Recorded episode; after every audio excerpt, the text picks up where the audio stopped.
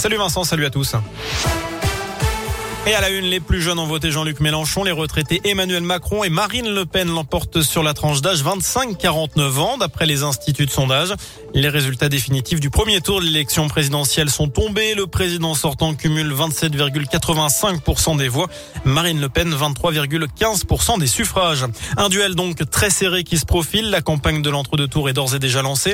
Emmanuel Macron était en déplacement aujourd'hui dans les Hauts-de-France, région où sa rivale est arrivée en tête du premier tour. Ils ont 12 jours pour convaincre deux partis sortent ruinés de cette élection. Europe Écologie Les Verts, mené par Yannick Jadot, qui n'a recueilli que 4,6% des voix. Et les Républicains, menés par Valérie Pécresse, et ses 4,8%. Le pire score de sa famille politique à la présidentielle, puisque ses frais ne seront pas remboursés par l'État. La candidate LR demande l'aide des Français pour boucler le financement de sa campagne.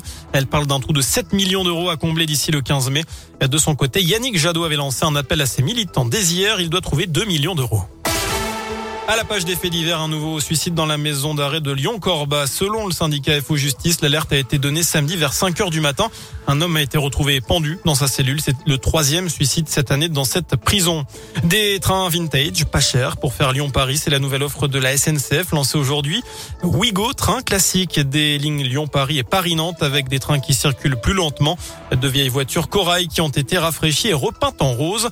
Deux allers-retours par jour entre Lyon-Perrache et Paris-Bercy ou Austerlitz compter environ 5 heures par trajet. Et puis on va terminer avec un mot de sport à 19h02 en foot. Les Lyonnais sont inquiets à trois jours du quart de finale retour de Ligue Europa face à West Ham.